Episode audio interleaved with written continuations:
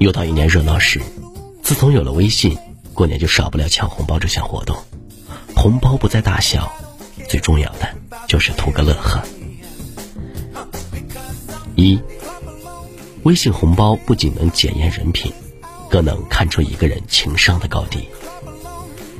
前几天，大学群提前发了几个过年红包预热一下，冷清的群一下子热闹起来，大家纷纷出来说话道谢。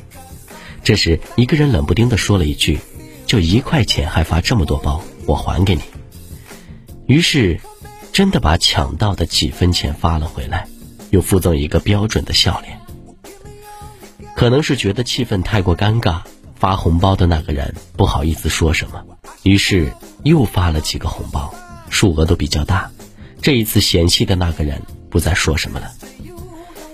红包本就代表着一个人的祝福的心意。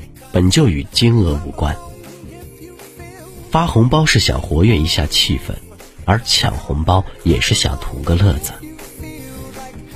为什么非要为了几块钱闹得大家都不愉快？生活中那些嫌弃红包小的人，格局一般不大。就像有人提着礼物去你家拜年，你却嫌弃人家的牛奶是假的，水果不新鲜一样，不仅让别人下不来台。更让自己跌份儿。二，红包是活跃气氛的好东西。有时，一个群尴尬了太久，正好发个红包热闹一下。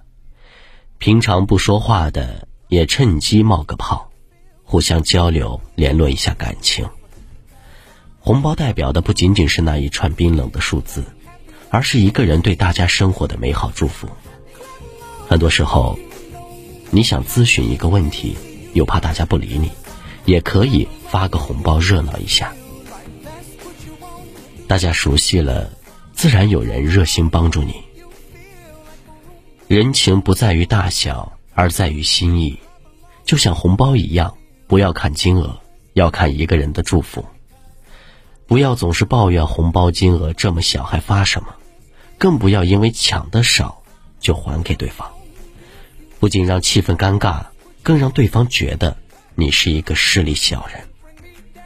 抢红包最有意义的就是趣味，大家可以互相调侃谁抢的最少，也可以撺掇那个抢的最多的继续发，更可以趁机互相祝福，聊聊家常。大家就这样在争抢中拉近了彼此的关系，又增加了人情味儿。三，有人善于利用红包锦上添花。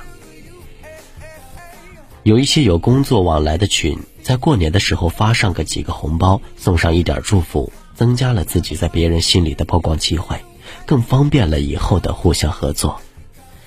有时候你发了红包，让大家都开心。慢慢的也就记住你了，多增加露脸的机会，才能方便将来更好的工作。只不过，也有人认为，过年发红包是天经地义的，不给我发红包就和你撕破脸，甚至还埋怨你小气，这样的人就不值得维护了。人情往来，有人利用红包打造了良好的人脉，有人却因为红包闹得大家都不愉快，落下个势利小人的称呼。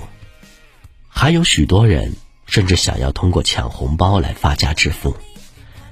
如果不端正好自己的心态看待红包，过度看重钱财这两个字，很难维持好人际关系的。